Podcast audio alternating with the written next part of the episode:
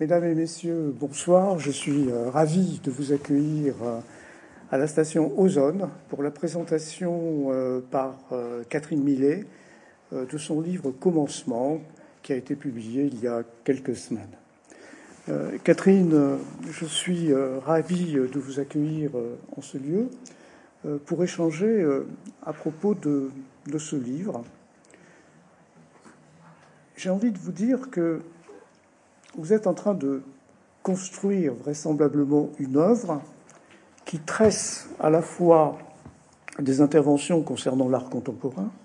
Vous êtes une critique d'art euh, reconnue et vous avez euh, beaucoup contribué à la réception dans notre pays et au-delà de notre pays de l'art contemporain. Et en même temps, vous êtes, de mon point de vue, une écrivaine, puisque depuis 2001, euh, depuis la publication de la vie sexuelle de Catherine M., vous êtes en train d'échafauder ce que j'appelle un roman personnel.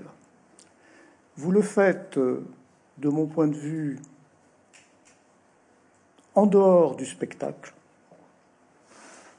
loin du nombrilisme et de l'exhibitionnisme. Vous le faites à votre rythme, à votre manière. Je dis cela parce que, en fait, ce roman personnel, c'est le quatrième volet. Et quasiment en 20 ans, c'est assez peu. Ah, J'ai fait d'autres livres quand même aussi pendant ce temps-là. bien sûr, mais que je classe plutôt du point de vue de l'art ah bah et des essais. C'est pour ça que je dis que votre œuvre est tressée, elle tresse. Euh, par exemple, en 2017, votre Lawrence, que j'ai beaucoup aimé, euh, vous parliez de vous. Oui, oui, c'est vrai. Vous parliez de vous. Apparemment, je ne peux pas m'empêcher, mais bon. mais vous le faites avec euh, pudeur, vous parlez de vous avec pudeur, et aussi avec une certaine science. Alors, ma première question euh, sera celle-ci. Commencement, c'est une période. 1962-1963 à peu près, jusqu'en 1971-1972. Du point de vue de l'histoire du sujet, Catherine Millet, votre adolescence, les premières années de l'âge adulte. On a l'habitude dans notre langue et dans notre culture de dire sont les premiers pas. Oui. Donc vous restituez les premiers pas, ce qui vous permet euh, de revenir sur des épisodes euh, ultérieurs, sur votre enfance que vous avez déjà évoqués. Alors, ma première question est la suivante. Vous êtes des personnes qui considèrent que les sujets humains que nous sommes n'ont pas d'identité profonde. Dans votre livre, vous dites d'ailleurs que nos constructions psychiques sont meubles, que nous sommes des, individus meubles. Est-ce que ce n'est pas étonnant de concevoir que, en quelque sorte, les humains n'ont pas une identité euh, solidement architecturée, fixer une fois pour toutes, et puis euh, de passer euh, beaucoup de temps et beaucoup d'énergie à se raconter. oh là, c'est une question assez difficile, euh, parce que ça, ça, me met en face, en effet, une, une, contradiction, mais euh, il y a, je crois qu'il y a une, des petites réflexions justement dans, dans ce, livre-ci sur euh, sur le droit de, de, de se contredire. Donc, euh, je, je, veux bien assumer.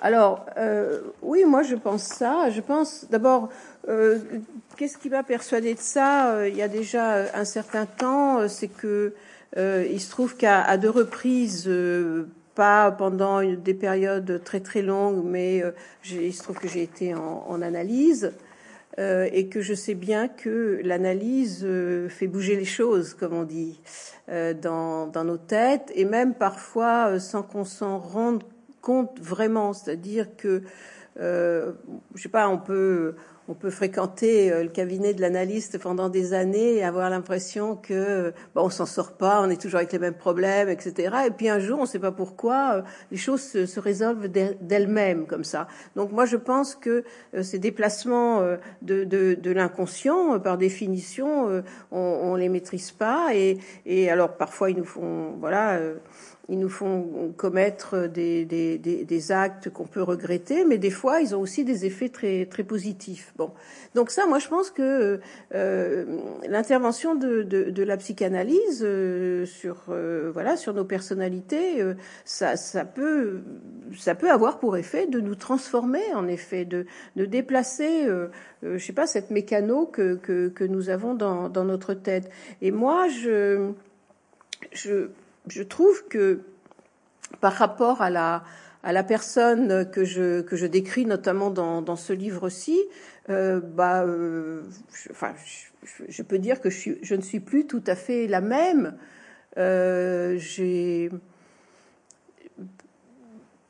c'est difficile de donner des exemples très très précis, mais euh, par exemple, je je reviens souvent, euh, surtout dans, dans, dans, la, enfin non, un peu tout au long du, du livre sur euh, sur le fait que euh, j'étais une fille assez assez inhibée, que j'étais très timide, que j'étais quelqu'un qui pleurait beaucoup. Par exemple, voilà, si je vais donner un exemple très très précis, je, je j'ai donc interrogé des, des, des amis pour euh, m'aider, comme je l'ai toujours fait d'ailleurs pour ces livres, pour, qui m'aident à me remémorer certaines choses.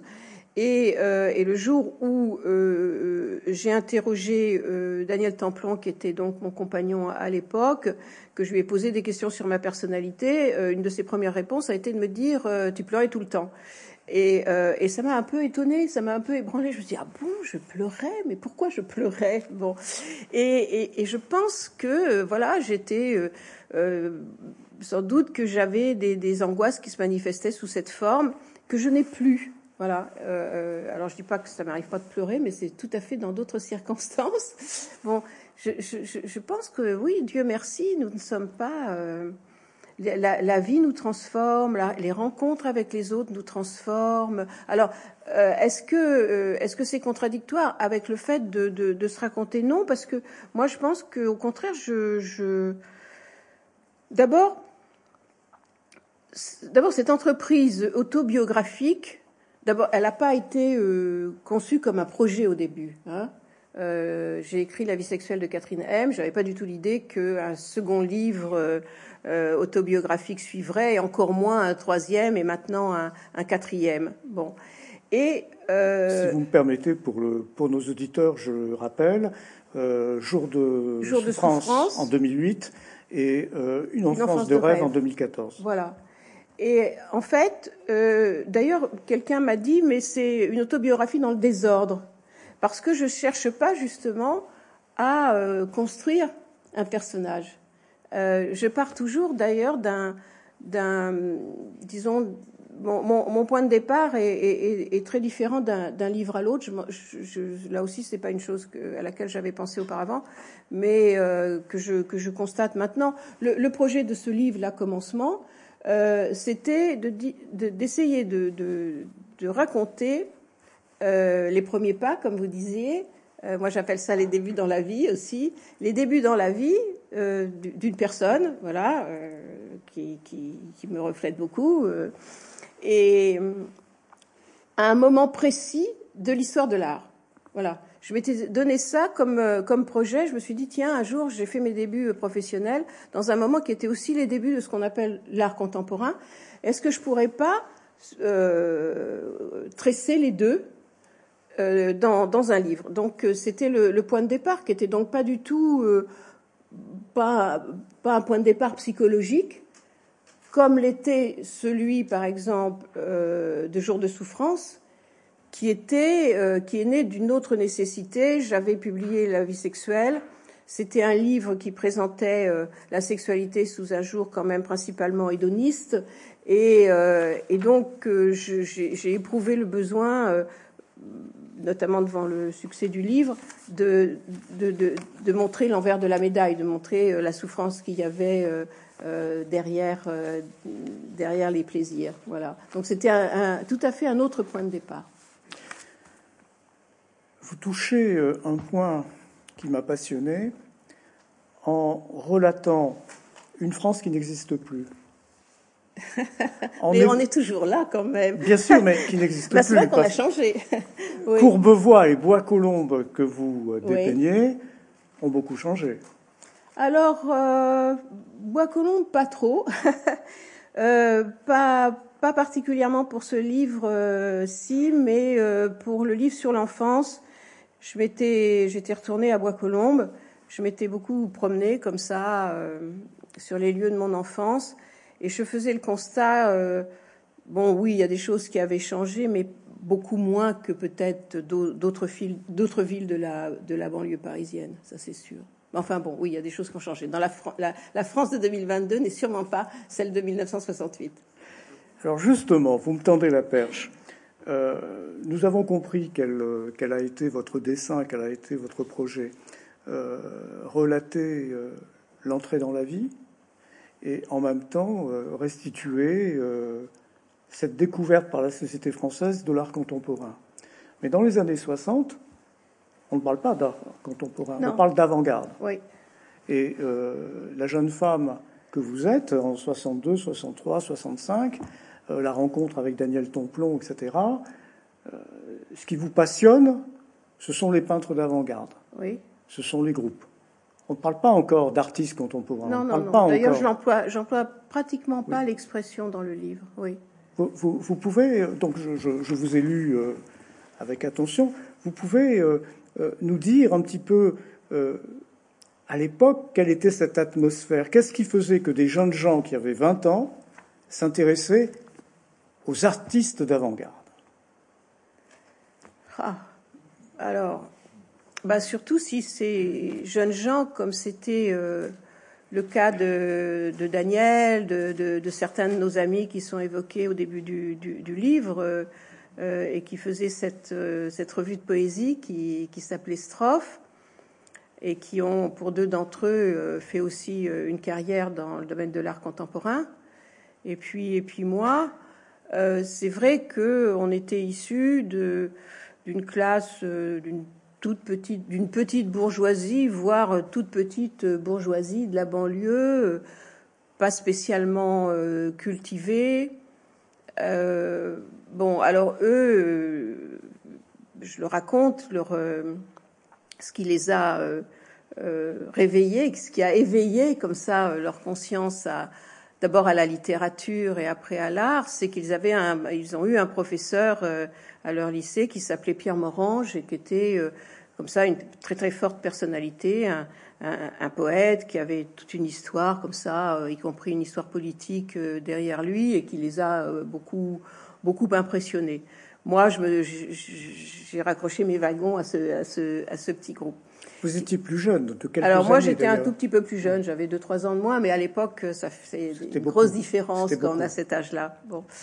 Euh, et, je crois, voilà, on était dans notre banlieue, euh, on s'était, on s'était retrouvés en quelque sorte, euh, avec un, certain goût, mais euh, encore mal défini, quoi. Mais on cherchait quelque chose. En fait, quand on a cet âge-là, on cherche quelque chose et on sait, on sait pas quoi. On, on, sait pas ce qu'on cherche. Je crois que c'est ça.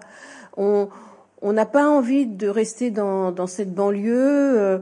Euh, si, si, vous connaissiez Bois-Colombes, vous verriez que c'est une banlieue très très étouffée, comme ça, euh, des, des rues silencieuses, euh, même encore aujourd'hui, on, et, et, sûrement d'ailleurs plus aujourd'hui qu'à l'époque, mais quand même déjà, voilà, on, on, on, cherchait quelque chose pour se pour se sortir comme ça de, de cette banlieue, et et on est tombé. Ils ont fait. Alors eux, ils ont, ils, voilà, euh, un peu sous l'influence de leur professeur, euh, ils ont créé cette revue. Et puis l'un d'entre eux, qui s'appelait euh, Daniel Abadi, euh, s'est dit bah, notre vue, il faut qu'on trouve des peintres pour euh, illustrer, mettre des, des, illustrations à côté des, des poèmes. C'est comme ça qu'il est allé euh, sonner à la porte de quelques peintres célèbres. Et à l'époque, c'était très facile. Euh, voilà, il n'y avait pas, il n'y avait pas les, les, courriers électroniques, mais vous envoyiez un petit mot à quelqu'un, vous alliez carrément sonner à sa porte, il vous ouvrait et il vous recevait vous, presque, presque immédiatement. Donc donc ça, a commencé comme ça, mais je dirais, on, ne s'est pas dit euh, qu'on allait vers une avant-garde parce qu'on savait même pas qu'elle existait. On, savait que l'art, ça existait, mais qu'il y ait euh, dans le domaine de l'art des gens qui faisaient des choses euh, plus, audacieuses que d'autres, on l'a découvert au fur et à mesure. Et moi, je peux témoigner que avec Daniel Templon, Daniel a ouvert cette, galerie en prenant conseil auprès de critiques d'art à l'époque de, de, l'hebdomadaire que dirigeait Louis Aragon et, euh, et qui ces critiques d'art euh, dans, dans, dans, ce journal qui était pourtant très prestigieux, ils avaient des goûts euh, que je juge aujourd'hui assez rétrogrades. Et on les a suivis parce qu'on pensait que voilà leurs conseils étaient bons, qu'ils en savaient plus que nous. Et puis très vite, voilà, on a fait nous d'autres rencontres et qui nous ont fait comprendre que ces, ces premiers peintres avec lesquels ils nous avaient mis en contact, eh ben, il y avait des gens qui qui, qui, cherchait à aller plus loin. On était dans, on était dans cette logique, voilà, du, du, progrès en art quand même. Vous voyez, on avait acquis ça. Donc voilà, les choses se sont dessinées comme ça. Alors, si vous me permettez, vous avez parlé de, de ces quatre garçons qui ont été vos, vos amis. Euh, on peut les citer, hein, Jean Frémont, euh, Patrick Elmassian, Daniel Abadi et Daniel Tomplon. Oui. Euh, vous avez peut-être froncer les sourcils, mais j'ai l'impression de ces quatre garçons dans le vent. Oui. Ces quatre garçons dans le vent. C'est-à-dire que il me semble que ce que vous avez vécu avec eux, à bien des égards, restituait l'atmosphère de l'époque. C'est-à-dire, par rapport à une France où l'on s'ennuyait beaucoup, un vent de liberté venait de l'Ouest, soit par la musique, venant d'Angleterre, et l'art, qu'on va appeler l'art contemporain, venait d'outre-Atlantique, venait des États-Unis. Il y avait le vent d'Ouest qui apportait un, un vent de liberté, qui était un vent de liberté, et qui venait dépoussiérer un peu le vieux continent alors, oui. Et la vieille terre de France. Oui, alors, en fait, euh, c'est grosso modo, c'est la, grosso modo, c'est la génération de 68. Sauf que cette histoire que je raconte, euh, la leur et, la mienne, euh, c'est celle de jeunes gens donc qui avaient plus ou moins 20 ans en, en 68, mais qui n'étaient pas étudiants. Euh, alors, s'il y en a, euh, il y en a un au moins, euh, c'est Jean Frémont qui dirige aujourd'hui la Galerie Le Long, qui lui a fait vraiment quelques années d'études. Mais très vite, on a cherché notre place. Enfin, ils ont cherché leur place. enfin, ils se sont peut-être inscrits après le bac. Ils se sont inscrits les uns les autres dans des facultés. Donc euh, Jean a dû continuer un petit peu, mais les autres ont arrêté très très vite. Et puis euh, ils ont euh, ils ont suivi une voie. Euh, il se trouve que Daniel Abadi, euh, très vite, euh, s'est trouvé embauché par une institution qui préfigurait le Centre Georges Pompidou, mais on lui demandait pas de diplôme pour ça. Bon, Daniel Templon, lui, il a pris en, en main la, galerie, c'est pareil, on lui demandait pas de diplôme. Et puis moi, quand je suis allée aux lettres françaises proposer mes articles, c'est pareil, on me demandait pas de référence. Donc, donc on, on, a, on, est rentré comme ça dans, dans, la vie active sans être, sans en passer par par l'université. Ce qui fait qu'on était un peu décalé par rapport euh, à ce, à ce, mouvement étudiant euh, de, de, 68. Mais ce que j'aimerais euh, ajouter, c'est qu'en fait, et peut-être plus parce que nous n'étions pas emportés dans ce, dans ce courant, on est resté extérieur aux influences politiques. Alors, bon, bien sûr, et je, l'évoque aussi, par exemple, Jean Frémont, il avait eu très tôt des, contacts avec des, gens qui, qui, qui, avaient euh, connu la guerre d'Espagne ou, euh, ou qui étaient euh, enfants de, gens qui avaient combattu pendant la guerre d'Espagne. Il y avait, bon, il y avait, moi aux lettres françaises, forcément, j'étais en contact avec avec des gens qui étaient communistes. Pas tous n'avaient pas leur comment dire leur carte du parti, mais c'était mon contact. Mais en même temps, on était quand même un petit peu extérieur.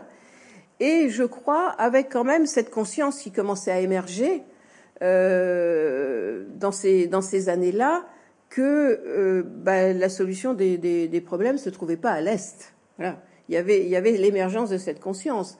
Et euh, moi, je rappelle très souvent que certes, mai 68, ça a été un mouvement porté par le marxisme. Et quel marxisme? Ça a explosé en des tas de tendances qui se, qui se bagarraient entre elles, évidemment. Bon, et puis que ça a finalement donné plus ou moins la génération des nouveaux philosophes, c'est-à-dire des gens qui ont remis en cause le, marxisme. Donc en fait, les modèles ne venaient plus de l'Est, et encore moins en ce qui concernait les, modèles esthétiques. Bon, alors de l'autre côté, de l'autre côté de l'Atlantique, euh, bah, c'était encore euh, l'époque euh, du militantisme, alors là contre la guerre du, du Vietnam, mais justement euh, il y avait cette contre-culture, ce qu'on appelait la contre-culture euh, américaine, qui, elle, euh, charriait sa, son vent de, liberté, comme ça, et d'où nous venaient, oui, des, des, modèles, quoi. C'était qu'on a pris avec beaucoup, beaucoup de d'enthousiasme, d'innocence aussi parfois. Enfin, voilà. Bon. Mais je, je, je, je, voulais préciser ça parce que sur, je, crois que le, mai 68 que je raconte, qui est celui que j'ai vécu parce que j'habitais en plus euh, Saint-Germain-des-Prés, à deux pas du, quartier latin, le mai 68 que j'ai vécu, je suis sûre que euh, c'est le mai 68 vécu par d'autres gens, beaucoup, de gens de ma génération, qui étaient finalement en plus euh, tout, le monde, tout le monde n'était pas à la Sorbonne ou tout le monde n'était pas à Nanterre, parmi les gens qui avaient 20 ans en 68, et, et, donc on, était un peu, euh, on partageait euh, certaines euh, certaines idées, mais pas toutes. On, participait, mais un tout petit peu. on était autant spectateurs, enfin plus spectateurs qu'acteurs, et surtout. en y réfléchissant, je, j'ai constaté que beaucoup des artistes que j'ai fréquentés à l'époque, qui étaient à peine plus âgés que moi, étaient des gens qui, quelques exceptions près, n'étaient pas non plus euh, vraiment, d'une façon très militante, engagés euh, euh, dans, un mouvement politique. Je, pense, vous l'avez dit il y a quelques minutes, je pense que le fait que vous n'ayez pas été étudiante et étudiant vous a permis d'échapper au théoricisme et à la politisation. C'est à dessein que dans ma question, je parlais de vent d'Ouest euh, faisant allusion au vent d'Est et notamment euh, au film de Jean-Luc Godard. Oui. Euh, je crois que les milieux intellectuels, les milieux universitaires de l'époque sont en quelque sorte ont été plongés dans le chaudron de la politique et de la théorie et, vous, euh, vous le dites à votre endroit, je ne pense pas vous manquer de respect, euh, vous avez euh, l'habitude de dire que vous êtes une autodidacte. Oui, oui, oui, bien sûr. et ça ne vous gêne absolument pas de et, dire. Et j'appartiens, alors je, suis une autodidacte et j'appartiens à une génération qui compte beaucoup d'autodidactes. C'est ça. Oui. Les, moi, je peux, je peux même témoigner du fait de, que, que, lorsque les, écoles d'art, par exemple. Alors, je, dis ça euh, alors que maintenant, Art Press, euh, on, a mis en place une, biennale d'art euh, destinée à promouvoir comme ça de, jeunes diplômés des écoles d'art en France. Qui va ouvrir là, à la fin du mois à Montpellier. Il y, a eu un moment où moi je me suis étonnée du fait que de, jeunes gens qui avaient envie d'être artistes bah, choisissent d'en passer par les écoles d'art, quoi. Parce que ma génération, on passait pas par les écoles d'art. En vous écoutant et en vous lisant, ce qui me frappe, c'est le fait que des jeunes gens, dans les années 60-70, ont accès aisément à des institutions, à des journaux, à des rédactions, à des artistes, à des écrivains. Vous l'avez dit tout à l'heure. C'est facile. On a envie, on y va, on est reçu. Bon, aujourd'hui, euh, les choses sont bouclées. Oui, plus ou moins. Alors, euh, pour des raisons, pour des raisons qui, à mon avis, euh, doivent être différentes selon les, les, milieux professionnels, je dirais que le monde de l'art continue à être assez ouvert, me semble-t-il.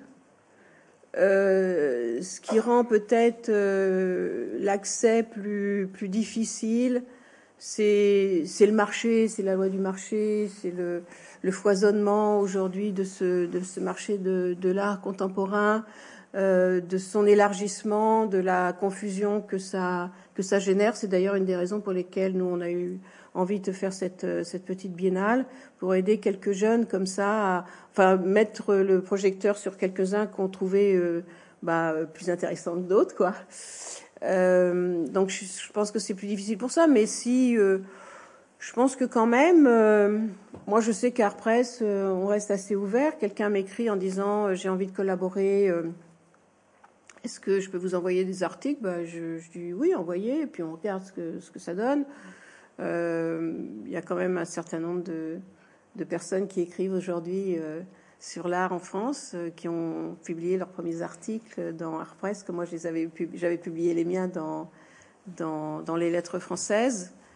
mais oui, il y avait tout, ce, tout ce monde de. Il n'y avait, pas, avait pas le spectacle. Voilà. Si on veut résumer les choses, il n'y avait pas le spectacle. Et il n'y avait pas pour parler de choses euh, dans lesquelles je suis prise en ce moment. Euh, il n'y avait pas de rentrée littéraire avec 500 euh, nouveaux titres. il n'y avait pas de foire d'art avec je ne sais pas combien de centaines de galeries rassemblées au même endroit. Voilà, c'est la spectacularisation, la, densité qu'elle produit qui, fait que euh, la France de 1970 n'était pas celle de 2022. Voilà, je pense. Alors justement, je voudrais euh, vous entendre et vous écouter à propos de l'art contemporain, de ce que nous appelons aujourd'hui l'art contemporain. Il me semble, alors je, fais attention aux termes que je vais employer parce que je, ne voudrais pas, malgré moi, euh, user d'un terme pouvant être reçu en disant voilà un terme péjoratif. Je pense que dans notre pays, ça me paraît indiscutable, il y a une émergence, une reconnaissance de l'art contemporain qui est le produit de ce qui est en jeu dans l'ère du temps, pas dans le politique, mais dans l'ère du temps en 68. Je dis cela parce qu'il y a trois dates, et j'aimerais que vous réagissiez à ces trois dates. Il y a les événements de 68, et 1969, la biennale du musée d'art moderne de la ville de Paris, 1971, la biennale du parc floral de Vincennes. Et 1972, l'exposition de Pompidou, du président Georges Pompidou, 12 ans d'art contemporain en France. Il me semble que ces trois manifestations consacrent, de fait, alors c'est facile de le dire 20 ans après, 50 ans après, hein, d'observer les choses, mais c'est trois On est toujours jeune, donc. Euh. Exactement. Et large d'épaule. je, crois que ces trois, ces trois manifestations euh, ont consacré l'émergence euh, euh, sur la scène artistique française de, ce qu'on va appeler, de ce que l'on appelle l'art contemporain. Mais, cette charnière-là. Oui, oui, mais c'est vous soulignez quelque chose d'important, c'est qu'en fait, c'est allé très vite. C'est allé très très vite parce qu'en effet. Il y a eu, je dois évoquer assez. Alors, donc, il y avait une, une manifestation à Paris qui s'appelait la Biennale de Paris, euh, qui, était, qui, avait, qui était déjà assez ancienne quand moi j'ai commencé à travailler. Euh, qui était la Biennale des jeunes, c'était sa caractéristique. C'était, elle avait été créée pour euh, justement euh, parce que le, le, milieu de l'art français pensait qu'il était un peu en retard par rapport à d'autres pays européens ou par rapport aux États-Unis, et pour le mettre à niveau, des, des, des, responsables des, des, institutions de l'art en France avaient pensé créer cette, cette, cette biennale des jeunes. Bon.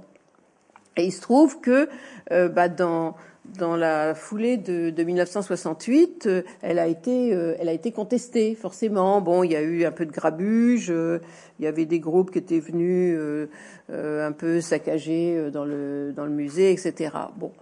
Et puis on, on, nomme un nouveau un nouveau commissaire général pour cette biennale qui, qui s'appelait Georges Boudaille, qui était il se trouvait être mon, mon patron, enfin le responsable des pages art aux lettres françaises. Et donc, il s'est entouré de, d'un groupe de jeunes gens euh, dont, dont j'ai fait partie, dont faisait aussi partie euh, Patrick Delme, euh, voilà, qui, qui, qui, faisait, qui était un de ces, un de ces quatre garçons dans le vent. bon, et pour pour réfléchir à une nouvelle formule, etc., etc. Simplement. En effet, on, on, a, on a réalisé cette, cette biennale mais euh, avec dans, dans, des conditions matérielles invraisemblables qu'on pourrait plus imaginer aujourd'hui, même euh, même des, je sais pas, même dans des, des lieux euh, marginaux, euh, euh, même des collectifs d'artistes qui ont, pas un rond, ils n'oseraient plus présenter leurs travaux comme on les a présentés nous à la cartoucherie de Vincennes parce qu'on pouvait pas utiliser le, le musée d'art moderne et donc on avait trouvé refuge à la cartoucherie de, de, de Vincennes, là où est Ariane Nouchkine aujourd'hui, et, et vraiment alors c'était Jean Nouvel, euh, qui après est devenu célèbre comme architecte, qui nous a aidé à mettre en place les œuvres. Je, je, je, je m'amusais d'ailleurs euh, à me souvenir des, des, conditions absolument épouvantables, non seulement dans lesquelles on avait travaillé, matériel, hein, matériel j'entends, et, euh, et dans lesquelles les œuvres étaient présentées. Plus personne n'oserait faire ça. Bon, donc on était quand même. Et puis en plus, la cartoucherie de Vincennes, ça veut dire que on était, euh, on n'était pas dans Paris, vous voyez, on, on était dans, dans une, dans une petite, on était du côté, de l'autre côté du périphérique. Oui, bon. Et puis est arrivé euh, à la présidence de la République euh, ce, euh, un homme politique, Georges Pompidou, qui était un passionné d'art, un grand collectionneur, et qui a eu l'idée de, bah, mettre en place cette exposition 72-72 euh, parce qu'il y avait 72 artistes en 1972 qui, qui participaient. Et euh, alors forcément, elle a été, euh, elle a été contestée, mais c'était c'était amusant parce que c'était des c'est pas les mêmes évidemment, mais c'était des gens qui se fréquentaient tous les jours, qui étaient, qui se trouvaient certains à l'intérieur de l'exposition, ayant accepté l'invitation, si on peut dire, du, du, président de la République, bon, en tout cas de ses représentants, et puis et puis leurs copains qui eux pensaient que non, il fallait surtout pas euh, accepter euh, euh, cette récupération et qui se trouvaient à prendre des coups de matraque parce qu'ils contestaient devant devant le perron. Donc c'est notamment les gens de support Sufras. Oui, oui. Il y a, y a... alors, mais ça c'est un peu partagé en deux parce que dans mon souvenir, Claude Vialas devait avoir accepté l'invitation et Louis Kahn, Marc Devade, les gens de peinture qui est théorique étaient parmi les contestataires. En ce qui vous concerne. Mais ça, ça ne disait rien, ces options euh, euh, politiques et, et, et, ces prises de position par rapport à l'institution, ça ne disait rien des pratiques voilà, artistiques. Je ne veux pas euh, que vous ressentiez euh, ce que je vais dire comme euh, irrévérencieux, mais il me semble, Daniel Tomplon, vous, quelques autres, avec vous, autour de vous, vous avez joué un rôle considérable dans ces années-là, et vous continuez de jouer un rôle important dans le domaine de l'art contemporain. Mais dans ces années que nous évoquons, celles que vous relatez dans votre livre, je vous trouve, notamment vous, euh, madame, un peu éclectique dans vos goûts, dans vos choix, dans, dans vos coups de cœur. Euh, et on peut être étonné aujourd'hui de voir comment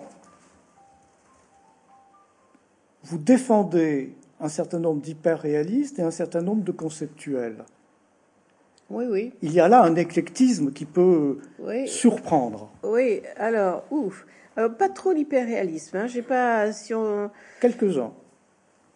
Bah, je sais pas non. tellement. Non, des, des, Non, je vois pas avoir euh, trop écrit sur des, euh, artistes hyper réalistes, je sais pas. Bon, bon, enfin, peu importe. Mais euh, oui, alors. Oui, c'est vrai. d'abord, je le répète, on a le droit de se contredire. peut-être. Peut-être, je, vais en revenir à cette place de l'autodidacte euh, qui fait un peu son, chemin tout seul en allant grappiller à droite et à gauche. Par exemple, j'évoquais tout à l'heure le fait que euh, Daniel Templon euh, et puis moi aussi, on avait été en contact très tôt avec certains critiques qui publiaient aux lettres dans les lettres françaises. Et ces gens-là, donc, avaient des goûts euh, assez classiques. Et ils nous ont fait connaître des, des, des peintres. Ils étaient plutôt, eux, comme ça, intéressés par euh, euh une certaine forme d'abstraction, euh, qu'on appelait l'abstraction lyrique. oui, surtout l'abstraction lyrique. Bon et que c'est un peu ces, peintres-là euh, qui ont été nos, premiers contacts euh, dans, le monde de l'art parisien. Et on a noué des amitiés et, euh, et on n'a pas abandonné ces amitiés le jour où on a rencontré euh, les artistes conceptuels, par exemple. Bon, euh, on les a gardés et ça nous a toujours mis dans une position un peu enfin, ça nous a encouragé toujours à relativiser beaucoup les, les choses, je crois. Alors c'est vrai que moi, je me suis euh, passionnée par, pour, euh, pour les artistes conceptuels parce que euh, d'abord ils avaient un lien à la peinture. Alors ils avaient un lien à, à une autre peinture euh, que, que celle qu'on connaissait, c'était donc la peinture américaine, la grande abstraction américaine. C'est alors moi je dis toujours, j'ai remonté dans le temps parce que j'y connaissais rien. Et euh, c'est euh, c'est les artistes conceptuels, c'est euh, Joseph Kossuth et les gens de Art and Language qui m'ont fait découvrir euh, Barnett Newman, Ad Reinhardt, Frank Stella, etc. Bon, donc c'était quand même de, de, de la peinture. C'était une peinture euh, plus, plus, plus radicale que, que celle qu'on connaissait en France, mais c'était quand même aussi une peinture abstraite. Donc euh, on, on, on, avait quand même cette culture comme ça euh, picturale qu'on avait qu'on avait acquise très très tôt et donc qui nous a pas empêché de nous intéresser à des à des artistes qui se présentaient plus à l'époque presque comme des philosophes de l'art en fait. Ils étaient, euh, euh, ils étaient dans la déconstruction du phénomène artistique. Et ce qui est assez amusant, parce que là, pour notre numéro anniversaire, euh, parce que ça va être le, les 50 ans d'Art Press, j'ai fait un dialogue avec les artistes de Art and Language.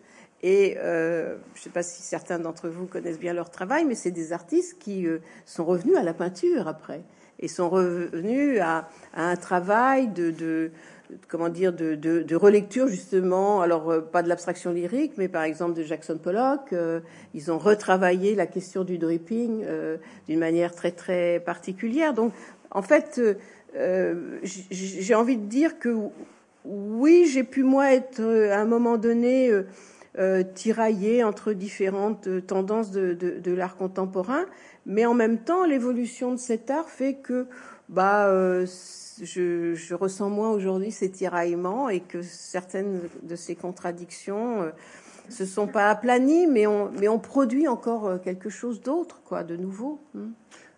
Accordez-moi euh, la possibilité d'émettre une interprétation. quand on vous lit, on peut être très frappé par ce que vous dites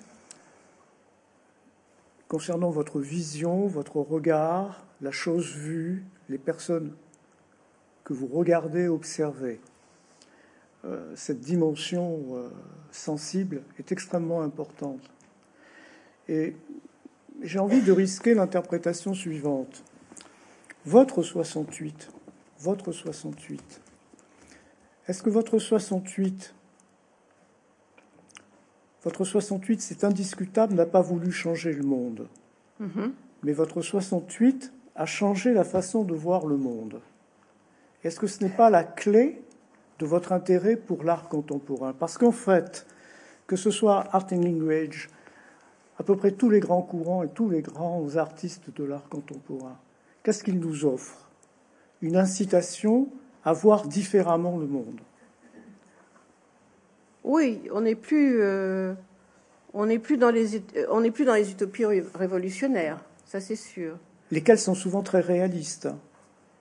Oui, euh, ou même on n'est plus euh, bah, réaliste ou, ou, très abstraite parce que des gens comme comme Malevich ont, pensé que euh, on allait euh, peut-être euh, reconstruire les villes un jour en fonction de ces, de ces critères esthétiques. De même, de même c'était des, des, des, gens, ben, des, gens qui, qui, qui, projetaient, qui imaginaient qu'on allait projeter dans, dans, le réel et dans, dans, dans, l'aménagement de, de, la ville et, et, conséquemment de la, de la vie quotidienne euh, leur principe euh, esthétique en fait. Bon, et c'est vrai qu'on n'était plus du tout dans cette euh, cette utopie là. On a été pendant cette période, en tout cas, dans la nécessité.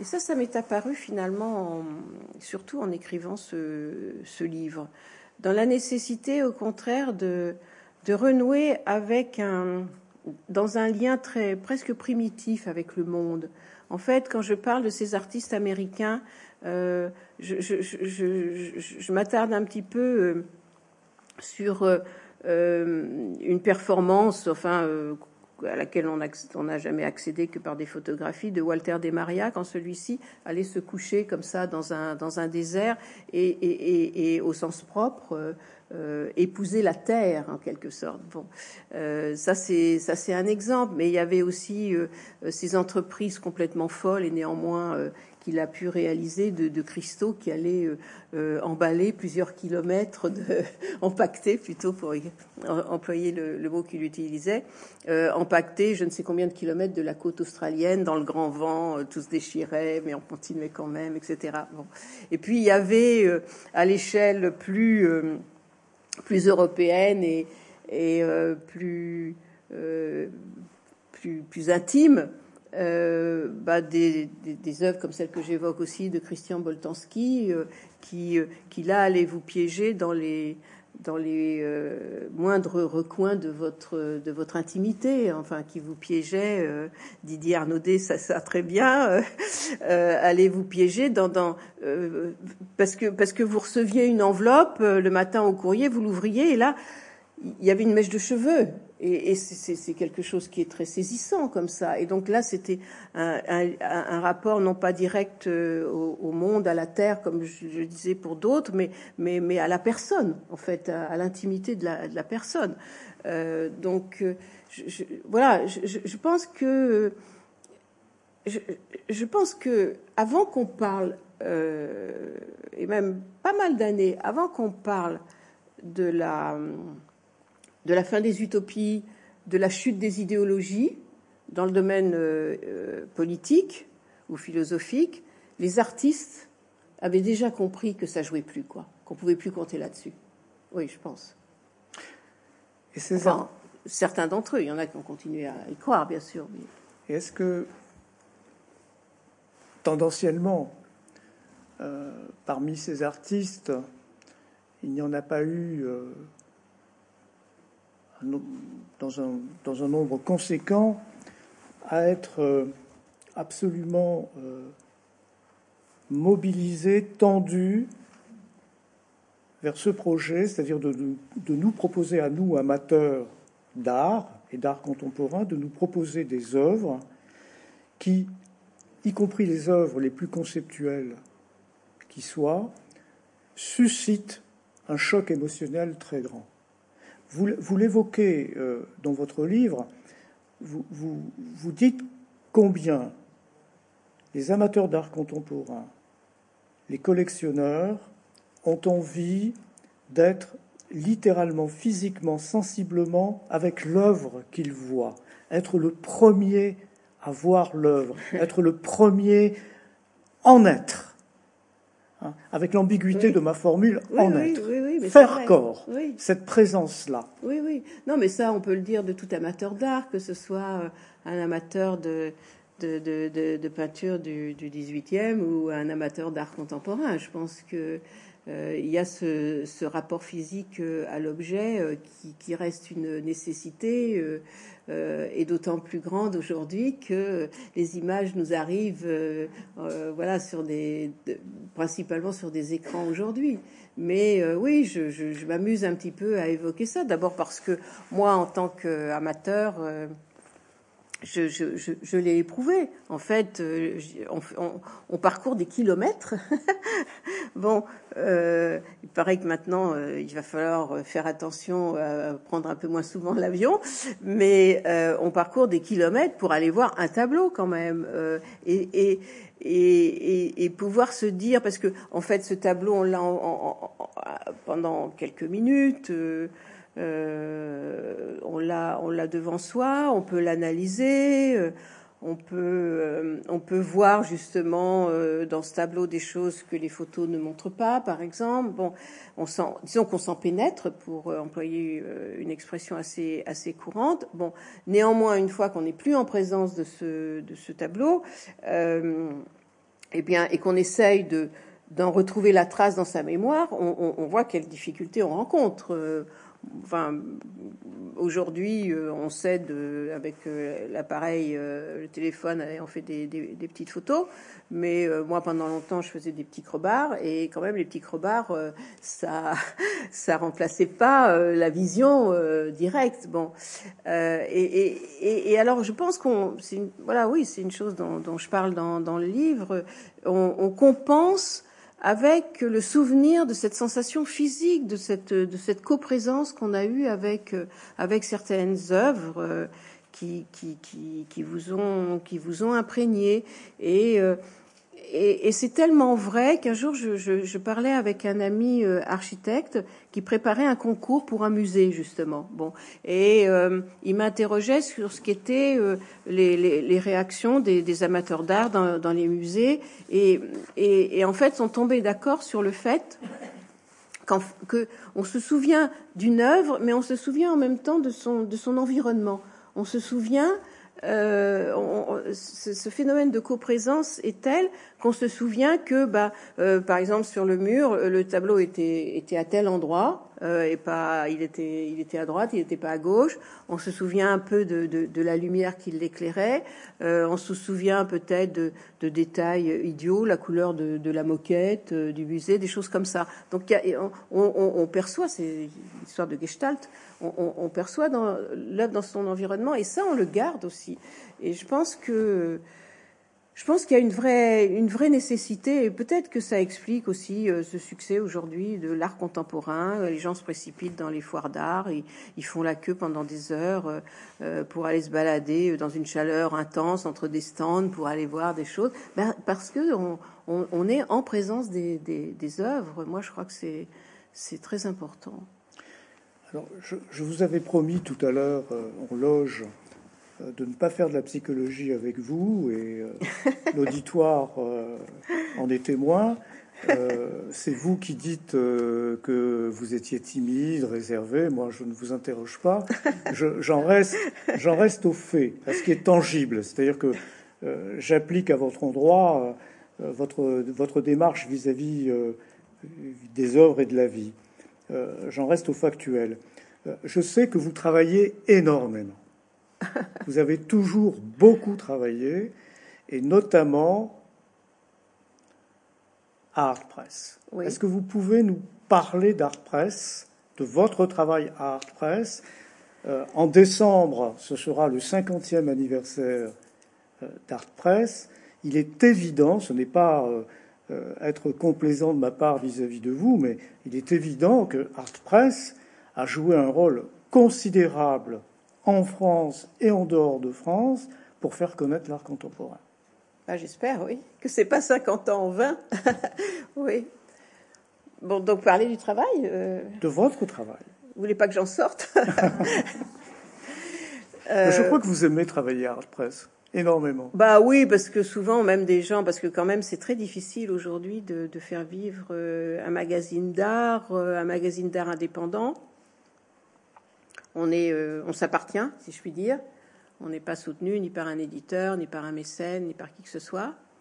Si vous m'autorisez, euh, il faut dire qu'il faut aider Art Press, il faut s'abonner. Ah oui, voilà, je vous autorise parce vraiment. Que la situation, la conjoncture est difficile, donc il oui, faut oui. le dire. Allons-y. Moi, je suis tout à fait, euh, je suis tout à fait d'accord. Bah, c'est, c'est, c'est difficile euh, pour la presse écrite d'une façon, d'une façon générale et, euh, et, et, et, en particulier pour, pour un magazine indépendant, oui, qui ne peut pas euh, s'appuyer sur, sur une aide comme ça qui, qui vient de l'extérieur. En plus, vous pouvez imaginer qu'avec les deux ans de, de, de pandémie qu'on a traversé, euh, je ne sais pas non plus si euh, l'ensemble du public sait qu'il y a eu une grave crise dans la distribution de la presse en France qui a vu la faillite pure et simple du, du principal distributeur qui a, bah voilà, qui, qui nous a, pour le dire vite, euh, planté de quatre ou cinq numéros quand même. Euh, c'est pas rien. Euh, et puis le prix du papier, peut-être vous en avez entendu parler, le prix du papier qui flambe aujourd'hui, donc c'est très dur. Bon, mais néanmoins on continue. On continue parce que précisément on a, on, nous avons, nous avons cette liberté. je crois que on, on, on, peut par rapport par rapport à certains, euh, phénomènes qui conditionnent aujourd'hui euh, l'art contemporain, qui sont le marché, euh, qui sont le rôle des institutions, etc., le, le rôle des grands médias aussi. On peut, bah on, peut apporter non seulement un angle de vue différent, mais aussi parfois critique. Euh, et, ça, c'est pour ça que nous avons toujours tenu à notre indépendance. On dit toujours on est pauvre, mais, on est libre de dire ce qu'on veut dire.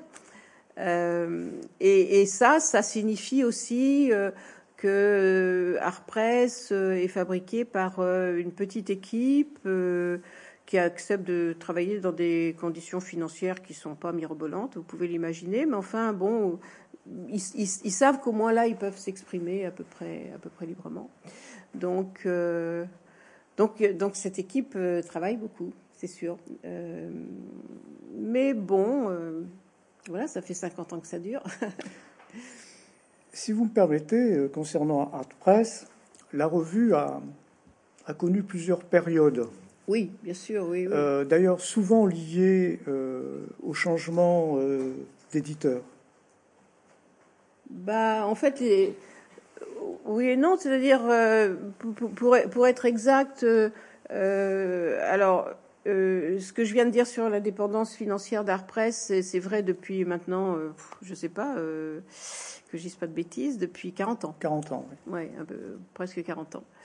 Euh, on a là, ce que je raconte très brièvement à la fin du livre, c'est que la revue a été créée euh, de la rencontre d'un marchand qui était Daniel Templon, d'un de ses collectionneurs à l'époque, Hubert Goldet, qui avait à peu près le même âge, et, de moi en quelque sorte pour pour alimenter les pages du journal. Bon, et donc c'est Hubert Goldet qui était un, un homme, un héritier.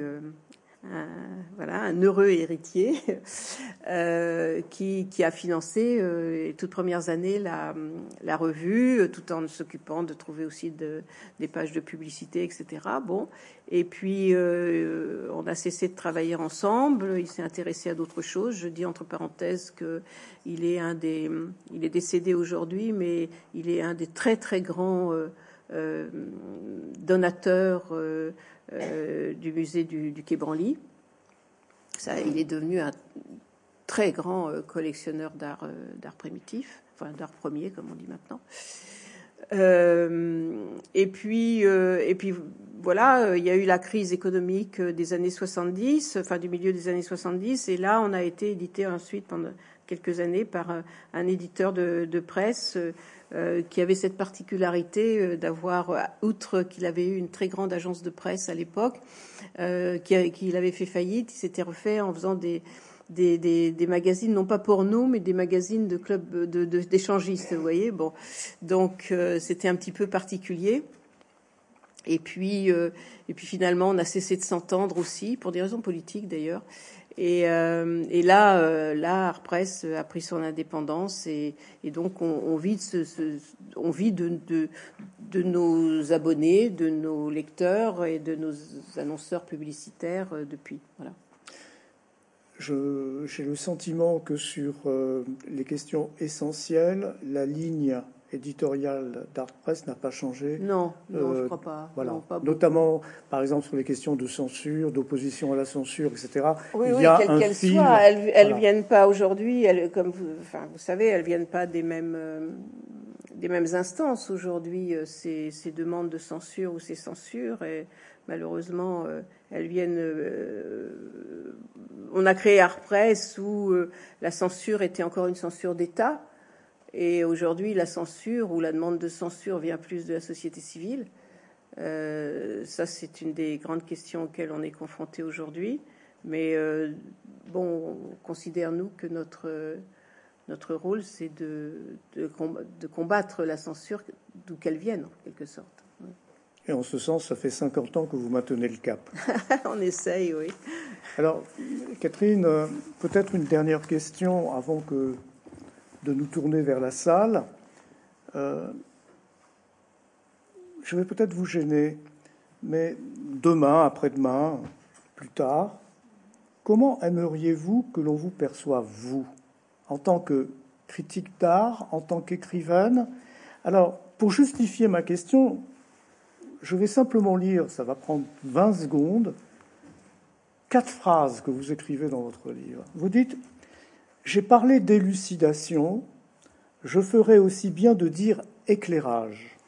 C'est l'éclairage qui permet rétrospectivement de faire de toute une vie, quelle qu'elle ait été, un roman. Récupère n'importe quel objet dans ton grenier, isole-le et éclaire-le comme dans un musée, tu vas en faire une œuvre d'art. L'autobiographie, c'est du boulot d'éclairagiste. Ça vous ferait plaisir de savoir que après-demain, on parle de vous comme d'une éclairagiste C'est moi qui ai écrit ça? Oui. Page 225. euh... bah, déjà, je, je, je, en fait, j'ai du mal à me, à me situer comme écrivain. Euh, j'ai toujours, euh, la semaine dernière, j'étais euh, au Salon du Livre de Nancy, qui est un énorme salon du livre, et euh, j'avais accepté d'y aller alors que, bon, parce que voilà, sur euh, l'insistance de, de, mes éditrices, mais euh, euh d'habitude je vais pas tellement dans, dans les salons de, du livre parce que, je sais pas, je, je, je m'y sens pas à, à, ma place et c'est une chose bizarre. Je, on va pas, bon, je vais pas m'allonger sur le divan pour essayer là, ou m'allonger par terre pour essayer là de comprendre, mais parce que je me perçois tellement d'abord comme comme critique d'art, comme journaliste que je me sens pas à l'aise au milieu d'écrivains qui, ne font que ça, en gros, euh, qui n'ont que ça comme activité. Je me sens toujours un peu, un décalée. Alors néanmoins, euh, je peux pas nier que je publie des livres qui ne sont pas des livres euh, de critique d'art ou d'histoire de l'art euh, uniquement. Euh, donc voilà, je ne saurais pas trop euh, décider euh, si je suis critique d'art ou si je suis écrivain. Je suis, je suis les deux, mais j'ai envie de dire que mon métier, c'est d'être critique d'art. Voilà, c'est pas d'être écrivain. Et je pense d'ailleurs que, en fait, je me demande si être un artiste, c'est un métier. Moi, je, j'ai entendu il n'y a pas si longtemps jeune artiste, pour moi c'était une artiste, parler d'elle-même en tant que travailleuse de l'art. On emploie cette expression maintenant. Ça m'a un peu choquée. Euh, c'est comme si elle considérait que le fait de, faire de l'art, c'était, un métier comme les autres. Moi, je ne pense pas que ce soit un métier comme les autres. C'est au contraire, euh, on, refuse, euh, on refuse de travailler comme les autres. Il faut, il faut être franc quand même. Bon, on va pas, on, on va pas au bureau à 8 ou 9 heures du matin tous les jours. Quoi. C'est, c'est un peu différent d'aller à l'atelier ou de. Bon. on retrouve peut-être l'esprit libertaire de 68 dans vos propos à l'instant concernant justement oui, l'art et les artistes. Oui, oui, moi je pense que je, je pense que réaliser, euh, réaliser une œuvre, que ce soit une œuvre plastique, que ce soit euh, euh, une œuvre littéraire, c'est quelque chose qui vient en plus, c'est quelque chose que qu'on arrache au reste, quoi. Voilà, il faut que, que d'ailleurs le prix à payer, c'est que on, l'arrache au reste de, de, l'organisation de la vie. Et, c'est pour ça aussi que moi, j'ai jamais arrêté de, de, de, de travailler, enfin de m'occuper d'art presse parce que euh, parce que c'est ma façon à moi d'être dans la vie, d'être dans la société. Tandis que euh, pour écrire des livres, je pense qu'il faut que je que je m'arrache de tout ça, voilà, et que je je, je, parte dans, un espace autre. je ne sais pas comment le, définir. En tout cas, c'est mon bureau, là où je travaille et, où j'écris. Mais c'est à part. Je crois qu'il faut il faut pas être plongé dans dans la vie et dans, et dans la société pour, euh, pour écrire, en fait. Peut-être euh, ce que vous venez de dire m'encourage à, à, être curieux. Euh, vous le dites très librement. souvent, vos livres, il faut qu'on les sollicite.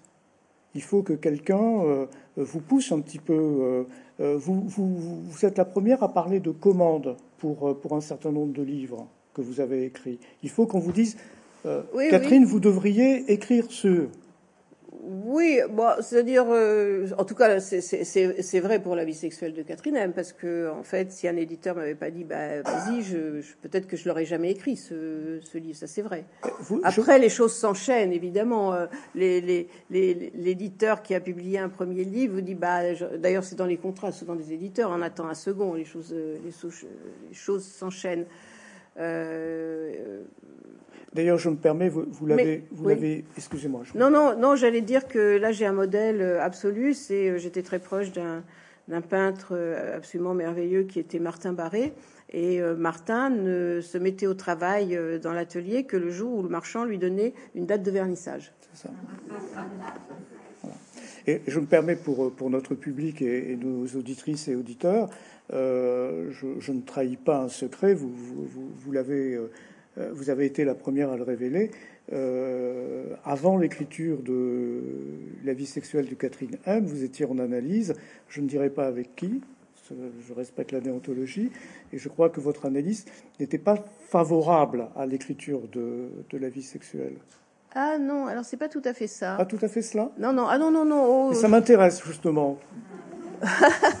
oh bah non, euh, non. J'ai, alors il y a, y a, plusieurs choses. C'est que, bah, je sais pas comment. C'est difficile de répondre, hein, parce que. Je vous avais prévenu que nous allions essayer de vous poser des questions différentes. Non, euh, non. Il, je crois qu'il n'avait pas d'opinion. Euh, bah, c'était un lacanien, alors il ne donnait pas tellement son opinion. Hein. Euh, donc, et puis un, un lacanien dur. Connu. Euh, donc, euh, donc non, c'est simplement que, je, bah, voilà, ça, ça, ça, enchaîne sur ce que je disais auparavant. C'est que j'étais donc, j'avais fait déjà quelques années d'analyse avec avec cet analyste. Je peux dire son nom, d'ailleurs, c'est Charles Melman, voilà. Et puis et puis j'avais arrêté.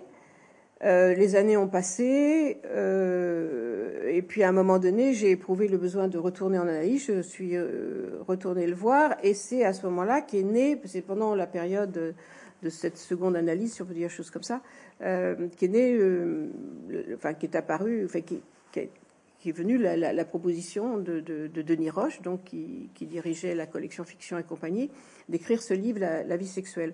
Et donc je pense que j'en ai, j'en ai parlé en, en, séance, mais que euh, évidemment euh, Melman ne, n'est pas son, son, avis. La seule chose, c'est qu'à un moment donné, euh, j'ai eu un problème de temps, tout simplement. C'est-à-dire que le temps qu'on consacre, euh, si, si je, je, parlais de mon, mon travail à Art Press, le temps que je consacrais à l'analyse, si je voulais écrire, euh, j'avais plus de temps en fait pour euh, pour écrire. Donc c'est rentré en, en, concurrence. Je pense que Melman pensait que ça aurait été bien que je continue l'analyse. donc euh, je crois que je le raconte ça peut-être dans un livre, je sais plus lequel. et donc il me disait toujours, bah, à, demain ou à après-demain, comme ça. Et, et, un jour, je me suis sauvée. Je lui ai dit non, non, je reviens pas, je reviens pas. bon, et, et, parce que voilà, je, je voulais écrire ce, ce livre. Donc en fait. Euh, L'écriture a été la scansion. Oui, je, alors c'est pas c'est pas venu à la place, hein, mais euh, mais je, en revanche je pense que je pense que ça m'a aidé à, à, enclencher le comment dire le processus d'écriture. Oui, ça c'est sûr peut-être. Oui, ça m'a mise. Euh, on, a commencé en, parlant de la manière dont la, personnalité peut se transformer comme ça. Euh, parfois sous l'influence de, la psychanalyse. Là, c'est peut-être le cas, c'est-à-dire que ça a peut-être levé une inhibition que j'avais euh, pour écrire autre chose que des livres sur l'art. Catherine Millet, euh, je vous remercie.